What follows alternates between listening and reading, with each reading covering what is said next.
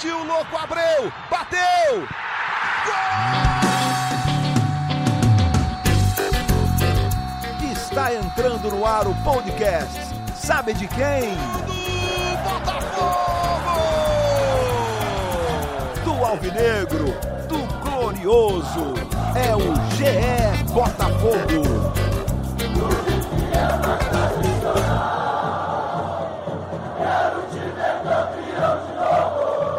Fala, torcedor alvinegro! Tá começando o episódio 71 do podcast GE Botafogo. Fazia tempo que não tinha um episódio depois de vitória, nada melhor do que isso. A segunda vitória do Botafogo no campeonato, novamente contra um time lá de cima da tabela, agora contra o Palmeiras. Eu sou o Luciano Melo, para a gente falar muito desse jogo. Estou recebendo dois setoristas de Botafogo do GE, por ordem alfabética. Como é que você está, Davi Barros? Seja bem-vindo. E aí, Luciano, tudo bem? Boa tarde, bom dia, boa noite para a galera que está ouvindo. Pô, finalmente um, um, episódio mais leve, né? De uh, ufa! Tava precisando. Taiwan Leiras, como é que você está? Seja bem-vindo. Fala, Luciano. Fala, Davi. Olá a todos que nos, nos escutam também. É, fazia 10 rodadas que a gente não conseguia é, fazer um podcast aqui para repercutir uma vitória do Botafogo, né? Hoje a gente vai conseguir falar de algumas coisas boas até fora de campo também, mas principalmente dentro de campo. Sim, é vou começar por uma questão, né, um jogador que a gente sempre toca no assunto, que é o Honda. É, não achei que o Honda foi brilhante no jogo, mas o Honda tem uma participação no meio-campo do Botafogo que nenhum outro jogador do elenco consegue dar. Ele até participa do primeiro gol ali, do, do cruzamento do Kevin por Pedro Raul. É, é um jogador hoje indispensável no elenco, insubstituível. Você não acha, Davi? Eu acho, acho que é insubstituível. O, o time do Botafogo é outro quando o Honda joga.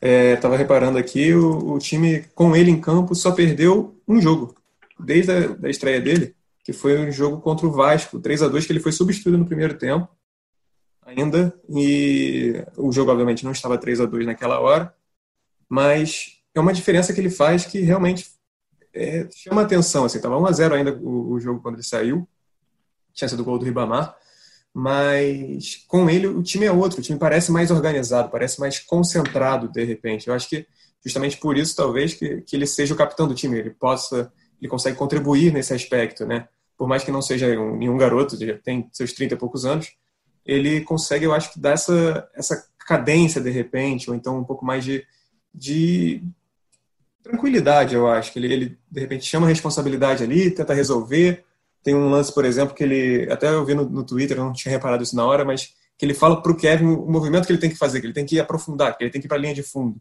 Confesso que, eu não, como eu não reparei na hora desse lance, não sei se foi antes, ou, provavelmente foi antes do primeiro gol, mas que é justamente o que ele faz. Ele dá a bola na ponta direita para o Kevin, Kevin cruza. E eu, que já critiquei muitos cruzamentos do Kevin, cruza certo, o Pedro Raul faz uma boa antecipação e, e marca o primeiro gol. Então acho que ele realmente faz uma diferença assim brutal, mesmo quando não joga bem. É, a gente sabe que é um jogador da idade dele, não vai conseguir jogar todas as partidas, 90 minutos, né, Taiwan? Mas me parece que tem que ser uma prioridade do Lazzaroni nesse início de trabalho dele, estabelecer critérios para que o Honda possa ajudar o mais tempo possível o Botafogo dentro de campo. É, pois é, e ontem assim foi uma, uma primeira impressão né, com o Lazzaroni, mas foi uma primeira impressão positiva porque ele colocou o Honda numa, numa função um pouco diferente do que ele vinha fazendo com o Altuori, né? Na, na maior parte da passagem do Altuori pelo Botafogo, o Honda jogou ali como um, um segundo homem ali, um segundo Isso. volante, num esquema com três zagueiros. É, nos dois jogos que o Lazzaroni é, fez como novo técnico do Botafogo, ele tirou os três zagueiros do, do esquema, adiantou o Foster para a posição de volante preencheu ali um pouco mais o meio de campo.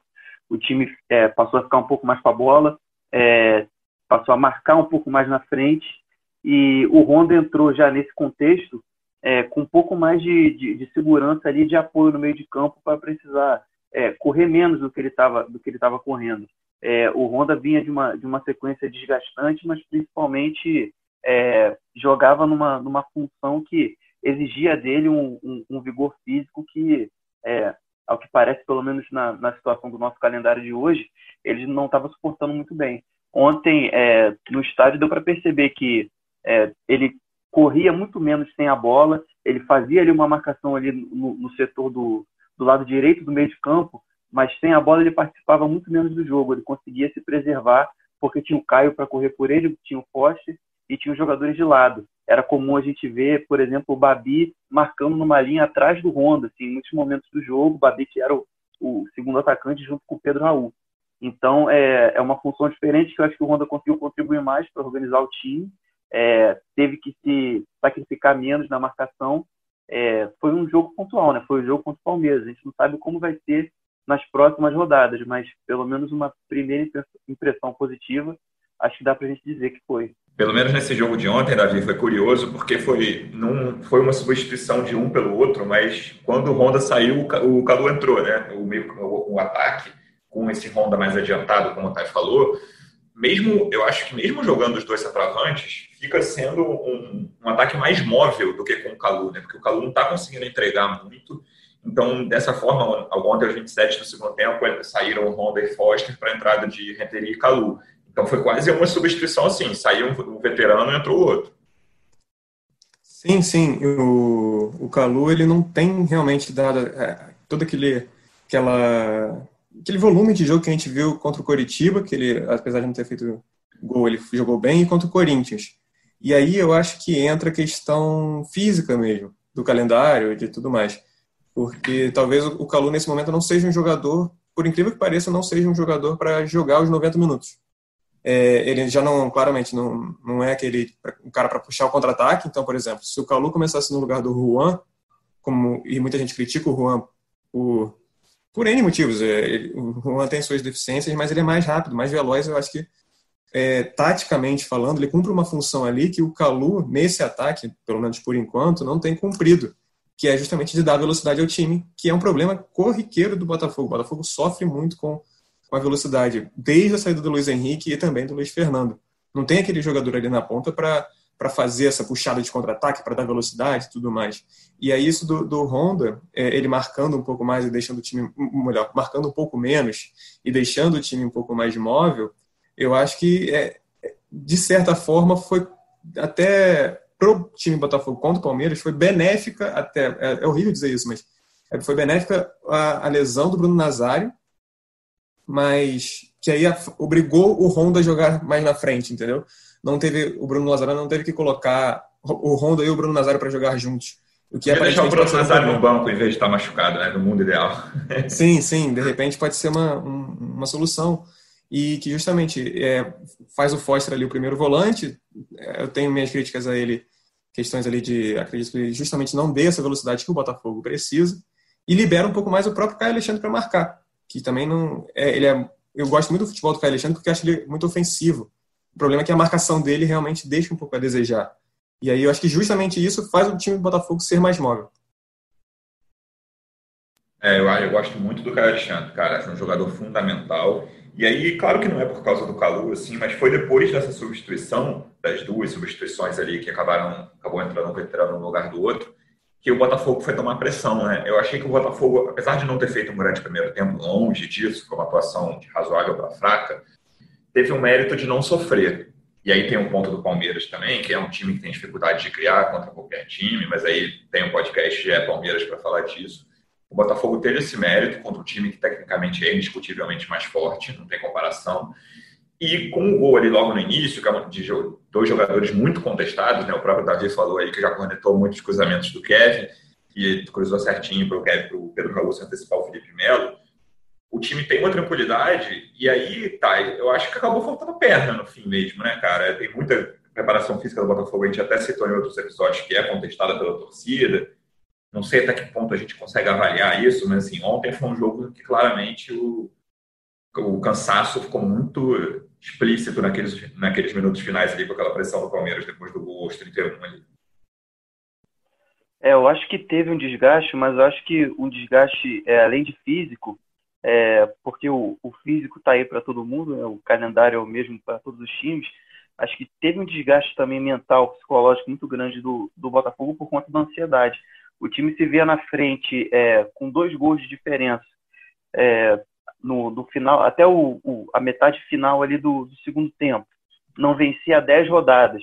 Estava ali na vice-lanterna. Acho que isso tudo pesa, faz a perna do jogador pesar um pouco nesses minutos finais na hora de, de tentar segurar esse resultado. Eu acho que isso é, teve uma interferência muito, muito grande para o Botafogo quase deixar o resultado escapar, não fosse é, a defesa salvadora ali do, do Cavalieri. E, além disso, eu acho que, que faltou peça para o Botafogo saber é, mudar o jogo para poder continuar a, a, a, machucar, agredir o Palmeiras. É, o Botafogo teve que mudar o, alguns jogadores ali no segundo tempo e não teve, e a gente viu claramente, é, o, o, time, o elenco não tem é, opções de velocidade que sejam confiáveis assim para o treinador. É, ontem entrou o Varley já nos minutos finais, antes dele entrou o Calu, que, né, que apesar de, de, estar fresco no jogo, não era uma opção de, de velocidade para bater um lateral, ele hoje tem outras características, e não tinha ninguém para puxar esse contra-ataque. O Guilherme seria esse jogador, eu acho, só que o Botafogo teve, teve que fazer outras mudanças no meio de campo e o Guilherme acabou ficando mais como um jogador de marcação do que como esse cara que poderia puxar o contra-ataque para aproveitar o espaço que o Palmeiras deu no segundo tempo. É, o time não teve isso porque não tinha alternativa também no elenco. É, o, o Lazzaroni teve que mudar a estratégia um pouco ali do jogo e, e quase botou tudo a perder porque virou um, um jogo de ataque contra a defesa. O Botafogo é, recuou demais e eu acho que isso aí não foi estratégia, acho que foi mais ansiedade, acho que foi mais medo de deixar a vitória escapar. E não teve ninguém para poder puxar um contra-ataque e fazer um, um terceiro gol que, que garantiria a vitória com um pouco mais de tranquilidade. É, esse ponto é importante, assim, a vitória é fundamental, o Botafogo conseguiu sair da zona de rebaixamento, o Botafogo, enquanto a gente está gravando aqui, está em 15º lugar, um ponto acima da zona de rebaixamento, mas o elenco do Botafogo ainda tem vários buracos, né, e o Botafogo está procurando apostas, assim, até agora a gente não sabe o que, que esses caras podem acrescentar ao time nesse restante de temporada que vai até, vai até o fim de fevereiro. A gente ainda tem quase cinco meses completos de temporada. Então isso é bom ficar ligado, assim, o que que, o que, que esses novos jogadores, que a gente, vários deles a gente não conhece bem, o Kelvin é um que a gente conhece bem e não, não via bom momento, muito longe disso, vem de temporadas muito fracas. É, o Botafogo, mesmo ganhando de um time fortíssimo como é o Palmeiras, candidato pelo menos a G4, é um time que ainda tem carências fortes no elenco, Davi. Sim, tem carências fortes. E em, com relação ao, ao podcast passado, é, vocês até falaram que o Botafogo precisa contratar, não, não tem saída. Né? O elenco do Botafogo é curto, o elenco é curto. É, as opções da base não necessariamente agradam sempre, e mesmo que agradem, eles não podem ser colocados de uma maneira que, que vai queimar o jogador, porque muita gente fala, por exemplo, que o Matheus Nascimento, de 16 anos, poderia entrar. Gente, eu, eu com 16 anos ficava nervoso em campeonato de colégio, sabe? Imagina é. a pressão em cima desse garoto para jogar um campeonato brasileiro, entende? E ainda mais com o Botafogo na situação que está. E, e, realmente o Botafogo tem ido atrás, né? Tá, começou a conversar com o Ronald do Botafogo de São Paulo, é, tá, só falta anunciar o Weber Bessa e, e, ainda busca um volante que é justamente a, a, o setor que acha que está mais carente, tanto que coloca o Foster improvisado ali. E aparentemente ainda não definiu o nome de fato, tem algumas é, opções, assim, mas a própria, o próprio Botafogo não, não abriu para a gente isso, nem, nem em off. E... Mas vamos lá, que é, acho que muita gente não conhece, né? Claro que a galera que está lendo aí nos últimos dias está, enfim, está por dentro. Quais são as posições do Eber Bessa e do Ronald, fora o Kelvin, que já foi anunciado, que é um ponta direita quase sempre? Sim, o Weber Bessa ele é um meia atacante, camisa 10, é, que tava, jogava no, em Portugal. Eu confesso que eu não, não conheço ele, não, não, não, me lembro dele jogando futebol. Não acompanho também o, o campeonato português assim para saber como é que ele joga. E o Ronald é um, é um ponta que atua no Botafogo de São Paulo. É, da Série B, se não me engano, o Botafogo está na zona de rebaixamento da Série B, se eu não estou enganado. E, bom, o Ronald era um, é um dos destaques desse time. Agora, o Botafogo parece que não está querendo liberar muito, é, não, não, quer só por compensação financeira. Está em 15 o Botafogo de Ribeirão, saiu da zona, está em 15 Perfeito, obrigado, e, e, o, e o, o Ronald é um, um dos destaques que, que tem se, se sobressaído assim, no, no time do Botafogo, entendeu? Mas é, é, pode ser é, é aposta, acaba sendo aposta que é o que o Botafogo tem, tem o que fazer. É, mas essa coisa da aposta. Fala, fala, tá. Não, é, o, o Ronald é um, é um dos jogadores é, que o Botafogo precisa por conta dessa característica que a gente comentou até que foi um problema no, no jogo ontem. É, é um jogador de lado de campo que é, tenha força, tenha velocidade para poder fazer essas jogadas rápidas. O Botafogo não tem opções de velocidade hoje que a comissão considere 100% confiáveis, até porque a gente vê o time titular e vê que não, nenhum, nenhum jogador conseguiu é, ocupar o espaço que era do Luiz Fernando na direita e do Luiz Henrique na esquerda. Esses dois que eram titulares saíram e o time precisou colocar atletas de perfis diferentes para poder completar o time titular. É, o Ronald, se eu não me engano, tem três gols em 11 jogos nessa temporada. É, é, um, é um jogador que, que, que o clube acredita que pode ser útil justamente para dar essa, essa alternativa diferente do que se tem no elenco. É, foi por isso também que, que é, negociaram com o Bismarck, parece que é uma negociação que esfriou um pouco agora, é, já esteve mais quente, mas é também um, jogador de característica parecida, um jogador é, de força, de velocidade, que que está acostumado a, a, a, fazer gols, pelo menos no, no mercado alternativo, mas é a experiência que ele tem. O Weber é mais um meia para concorrer com o Bruno Nazário e, e, e, com o Honda quando eles não tiverem. E o volante é, é necessário porque a gente vê o time hoje, tem um zagueiro no, no lugar da, da posição de volante.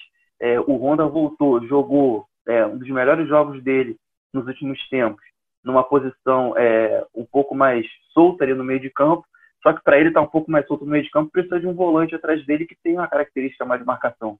E não tem esse volante no elenco. Renteria é, é um jogador de mais mobilidade, um jogador que que, que vai e vem de uma área de uma área a outra, gosta de carregar a bola, não é esse cara, esse, esse primeiro volante que vai ajudar a construir o jogo. O Caio Alexandre até pode ser, mas hoje ele ele está jogando até mais como meia do que com volante. É, não acho é, que seja ideal não, Caio. É, o, o jogador que o Botafogo já tentou e, e pelo que a gente é, ouviu não vai conseguir trazer é o Juninho do América, é um jogador de 32 anos. É, que tem essa característica de, de, de dar um pouco mais de, de, sustentação ali no meio de campo. É, não, o Botafogo não está encontrando esse jogador no mercado ainda, está em busca. E agora, pelo que a gente noticiou, junto com, com o Davi, mais cedo no GE. Globo, está reintegrando o Cícero. Acho que pode ser também nesse movimento. Tem uma questão também é, legal de direito trabalhista envolvida, mas principalmente dá uma opção para o Lazzaroni, porque é um jogador que o Botafogo está pagando salário e ele está treinando em casa sozinho, pode estar treinando no grupo para buscar uma chance. Então foi reintegrado também por conta disso. Então, eu estava aqui para perguntar para vocês: essa reintegração é mais jurídica ou mais técnica? Ou é uma mistura? Eu acho que é uma mistura, Luciano. É, talvez seja até mais jurídica do que técnica. Porque a, a reintegração do Cícero não necessariamente, melhor, não necessariamente não. O Botafogo vai continuar procurando um, um jogador para a posição, mesmo com a reintegração do Cícero. Ele não está sendo reintegrado porque o Botafogo não encontra essa, essa posição, pelo menos não, não chegou a um, a um nome certo, definido. É, e não é só a reintegração do Cícero, né? A reintegração do Ellerson, zagueiro, que estava afastado porque jogou bola na pandemia. Na pandemia, sim, a gente ainda está, mas isso, em junho, jogou uma pelada. E o Lucas Campos, que estava afastado já desde o início do ano, praticamente. E que eram jogadores assim que o Paulo Torre talvez não, não considerasse, então a diretoria achava que não, não, não merecia vestir as camisas do Botafogo, de repente, não, não sei se era por isso. Mas o fato é que eles estavam treinando afastados e juridicamente isso também não, não é permitido, né? Se, se, o cara pode, o jogador pode pedir rescisão na, na justiça, pedir uma grana do, do, clube por ser ter tido tratamento diferente dos outros jogadores que estavam que estão treinando e tudo mais. Tanto que de um tempo para cá os clubes normalmente passaram a, a, evitar que um jogador treinasse em período diferente do, do, do dos demais. E aí, por questões jurídicas, justamente, o, o Túlio pediu até para ter essa reintegração. E, pelo que até o próprio Túlio falou, ele disse que é, isso é importante para criar competitividade, para criar é, justamente uma, uma disputa no elenco, mesmo que uma disputa sadia, claro, por, por posição mesmo. E, e, é basicamente, eu, pelo que eu entendi, eu vejo mais dessa forma, assim. E tem uma outra Sim. questão também, é, é, por incrível que pareça, o Botafogo não tem tantas opções assim no elenco, mas está chegando no limite de, de, jogadores inscritos e mudanças que pode fazer junto à CBF. No regulamento da, da CBF para a competição desse ano, é, eles estabelecem um teto dentro da, do, do grupo de, de jogadores inscritos que cada clube pode, pode colocar para disputar o Brasileirão. O Botafogo está chegando já nessa, nessa meta, nesse limite de mudanças no grupo então é, não pode buscar tantos reforços assim no mercado. Primeiro, porque não tem dinheiro para isso, e segundo, porque a CBF também pode barrar caso cheguem muitos jogadores. Não pode haver tantas mudanças assim. Então, essas vagas, por exemplo, do Cícero, do Ellerson, do Lucas Campos, é, poderiam ser vagas que, que ficariam mortas porque o Botafogo não teria ninguém para repor, para colocar no lugar. Então, é melhor ter esses jogadores pelo menos ali trabalhando é, e buscando uma, uma posição, por mais que seja improvável, do que descartar jogadores sem ter nenhuma contrapartida. E nessa busca do Botafogo no mercado, acho que também é, é interessante a gente destacar que, para além de, de, de, posições específicas ou nomes de jogadores, o Botafogo está buscando é, um perfil específico de, de, de, jogadores com liderança, jogadores mais experientes e que possam criar ali, é, que possam criar tanto ali um, um ambiente mais seguro para a garotada, porque é um elenco muito jovem que o Botafogo tem para disputar o Brasileirão, e também para criar um pouco mais de, de cobrança interna, assim, com jogadores que têm um, um pouco mais de casca, um, um, histórico, pelo menos, de experiência. A gente vê o, o Weber Bessa, um jogador de, de 28 anos que jogou sete anos em, em Portugal. O, o Juninho, que buscaram, é um jogador de 32 anos que já tem uma rodagem. Por mais que, que não sejam jogadores é, de uma primeira prateleira que a gente está acostumado a, a, a ver no noticiário, pelo menos são atletas que têm uma vivência e que poderiam também agregar nesse sentido. Sim, dentro desse ponto da vivência, e a gente falou muito de posições carentes aqui, acho que ontem ficou mais claro mais uma vez, né?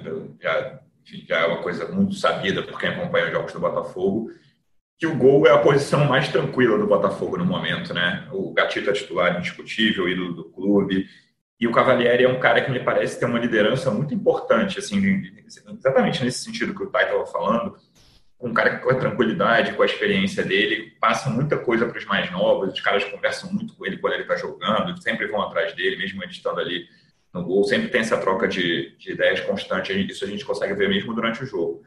Teve um errinho que eu achei dele, que ele saiu meio, tava naquele lance do pênalti, ele não precisava ter ido de sola, mas enfim, compensou completamente com aquela defesa, que não foi uma defesa fácil, o Willian chutou forte, é um cara que, assim, é uma posição que não dá, diante de um elenco com tantos problemas, é uma posição que deixa o torcedor tranquilo, Davi. Sim, sim, é uma posição que deixa o torcedor tranquilo, apesar de ter muita gente que critica o Diego Cavalieri, assim, de uma forma que eu acho pesada até é, demais. Eu também acho, assim, ele não é um goleiraço mais, como já foi, mas, pô, para reserva uhum. de clube grande, acho que tá bem tranquilo. Sim, eu acho que poderia ser... Eu, no é, Botafogo é um dos clubes que está mais tranquilo quanto a essa posição de goleiro mesmo. Eu concordo que acho que ele não, não saiu da maneira adequada na, na questão do pênalti ali, né? Fez, eu, eu tenho minhas dúvidas se ele, eu não consegui ter certeza se ele tocou na bola ou no jogador antes. Mas, enfim, o, o Cavalieri para mim é um, é um, grande goleiro. E uma coisa que eu acho muito interessante, você estava falando no início dessa, dessa passagem de bastão agora, que ele é um cara que serve muito como referência é, se você for ver, principalmente nas entrevistas dos jogadores que sobem da base do Botafogo, eles falam muito que um cara que é referência para eles é o Cavalieri, mesmo que sejam posições completamente diferentes. É, ele é um jogador que tem, se não me engano, 37 anos já, ou 38, acredito que 37, se não, se não me falha a memória. E ele já viveu, né, tem uma experiência enorme, já campeão brasileiro, jogou lá é fora, enfim. É, e é isso, 37, né? E é isso, ele ele serve muito como, como experiência dos jogadores. Eu, eu realmente não. E, e, volto a discordar de quem critica muito ele. Claro que, foi como você falou, ele não é mais aquele goleiro de, de 10 anos atrás, mas também não deixa a desejar em muita coisa, não. Uma pergunta que eu sempre faço aqui: lateral direita nesse mercado vai ser só Cascardo mesmo, Thay? É, lateral, pelo que a gente é, ouviu, pelo menos lá do, de dentro do Botafogo, é, não é uma posição que, que o clube está buscando no mercado, não. É, as, as principais carências, pelo menos na, na visão da, da direção da comissão técnica, estão ali no, no meio de campo e no, e no ataque. Nos lados do ataque, os pontas para poder repor as saídas do, do Luiz Henrique e do Luiz Fernando. Pelo menos um jogador ali de velocidade, o, o meia para revezar ou para fazer sombra com o Nazário já tem, que é o que é o Weber, que vai ser anunciado, já fez exames, e o volante que ainda se busca no mercado. É, devem ser três ou quatro jogadores. Agora está mais perto de ser três jogadores, um atacante, um meia e um volante. Isso sem contar o Kelvin, né? Então com o Kelvin seria o 4. É, sem contar com o Kelvin. O Kelvin já é o 4. É, três já na, na gestão Túlio, que a gente diz. É, o Kelvin foi uma negociação anterior, Boa. é mais tocada pelo comitê de futebol. A primeira contratação de fato da gestão do gerente Túlio Lustosa foi o, o Weber Bessa e agora essas negociações também que ele está tocando. Com as opções de hoje, eu gosto sempre de falar do jogo seguinte. Domingo, esporte, na Ilha do Retiro, 6 e 15 da noite. É, vocês veem mudanças, vocês veem o Lazzaroni indo nesse time, é, com tudo que aconteceu nesses dois jogos no, sob o comando dele. É, eu não sei se pode ser que ele achou o time, acho muito cedo para isso, ó, achou a escalação, até porque tem gente chegando, a gente não sabe até que ponto esses caras chegam para jogar, para serem titulares absolutos. Eu acho que nenhum deles é o caso de titular absoluto, mas talvez possa ajudar com as apostas que são. É, mas vocês veem muita coisa para mudar no time ainda ou é por ali, Davi? Eu acho, eu acho que é por aí, Luciano. Porque, assim, se você for parar para pensar, até gaguejei um pouquinho aqui, se você for parar para pensar, é, não tem muito quem colocar no lugar também, né? É, digamos aqui na defesa, Gatito ou Cavalieri. Gatito está na seleção, barra machucado, né? É, inclusive, o departamento médico diz que avisou a Federação Paraguaia que ele estava machucado, que ele nem jogaria se ele tivesse aqui no Botafogo. Mas aí tá, Gatito e Cavalieri. Você vai ver a defesa. A torcida sempre pede o lateral direito reserva, é sempre melhor do que o titular, independente uhum. de ser o Kevin, ser o Barrandegui, seja quem for. Marcelo e Canu na defesa, para mim, é indiscutível, e Vitor Luiz na lateral esquerda também. A questão talvez seja o primeiro volante. O, a torcida tem pegado no pé do, Kel, do, do Kevin, não, desculpa, do, do Rafael Foster. O negócio e... é quem botar, né? Exatamente. Que aí, se você for olhar o banco, de repente, vai, pode recuar o Caio Alexandre, vai voltar para aquele sistema de 3-5-2. Não sei. É, realmente é, é, uma, é difícil, é, é uma, um quebra-cabeça que o, que o Lazzaroni vai ter que montar aí, porque não, não tem tantas peças assim, realmente. E aí no ataque, acho que Pedro Raul e Babi, dado que o Salomão Calou não tem jogado muito bem, realmente acho que Pedro Raul e Babi ali na frente, com, com um jogador, na, um Juan talvez, ou então um Guilherme Santos, talvez um pouco mais. É. Algum jogador para dar essa função, dar essa, é, dar essa velocidade, pode ser a saída, entendeu? Então, esse é um ponto que eu acho eu achei legal do Lazzaroni, cara. É, da forma como está jogando hoje, o Calu é reserva do Botafogo. E achei que, assim, a gente não conhece bem, né, ainda mais nessa época de pandemia, que a gente quase não frequenta vocês que cobrem o clube, eu menos ainda. Mas o Calu me parece um cara que não vai criar um monte de problema, sabe que ele está devendo desde que ele chegou. Então, esse é um ponto que eu achei legal desse início de trabalho do Bruno, sabe? De falar, cara, agora já chegou a botar o Calu no banco em alguns jogos, mas de momento não, não tem nenhum cansaço maluco e tal, mas assim, era, era um jogo que o Botafogo precisava muito dos três pontos, acabar com essa sequência horrorosa no brasileiro. O Calu é banco e vamos nessa. Acho que foi um início do, do Lazzaroni, foi uma, uma medida muito importante para o futuro do trabalho dele, até o, o Calu aceitar na boa, acho que seria difícil o Calu não aceitar na boa, e o Botafogo conseguir vencer esse jogo específico, tá? É, pois é, o, o Calu também, assim como já, já vinham fazendo com Honda, é, aí é mais é, opinião propriamente do que, do que informação, porque o jogo foi ontem, a gente não, não tem muito como projetar ainda. Mas faz sentido a gente aplicar a mesma lógica do, do Calu para o Honda no sentido de é, aproveitar o, esse jogador quando ele estiver inteiro. O, o Calu já é, assim como o Honda, já, já tem seus 35 anos, já tem mais de 30 anos, o Honda tem 34, se eu não me engano. É, é um jogador que, que não vai aguentar essa, essa rotina de, de um jogo a cada três dias que a gente tem aqui esse ano. Não vai aguentar. Então, acho que faz sentido você colocar esse, esse atleta quando ele tiver 100%, que seja um jogo na semana, que seja um jogo a cada 10 dias, mas que, como titular que eu digo, mas que pelo menos nesse jogo ele esteja inteiro para poder correr tudo que ele pode correr para poder ajudar. Não, não adianta, acho que não adianta muito ter o Calu é, 50%, 60%, porque ele pode acabar virando um jogador a menos sem poder criar ali, onde a marcação é muito forte. É, para esse jogo do esporte, eu acho que o time deve ser bem parecido, eu só apostaria no, num, num jogador como o Guilherme Santos para poder aproveitar mais um contra-ataque. O esporte vem de, vem de derrota, vai jogar em casa. É, vem de derrota. É um momento, né? De... Fora, é, é, perdeu o Flamengo derrota, fora, que é normal. Isso, vem de derrota, mas vem num bom momento no campeonato. Então, a gente pode esperar que, que é um time que vai pressionar o Botafogo jogando na própria casa.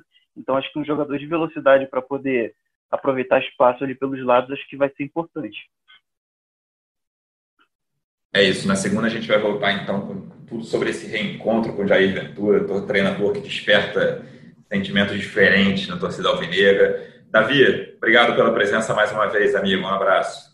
Forte abraço, Luciano. Forte abraço, Thay. Um bom fim de semana para a galera e um bom reencontro com o Jair Ventura. Taiwan, obrigado mais uma vez, amigo. Um abraço. Valeu, gente. Obrigado pela companhia. Semana que vem a gente está de volta. Torcedor Alvinegro, obrigado pela audiência. Segunda é feriado, mas tem podcast. Até segunda. Um abraço.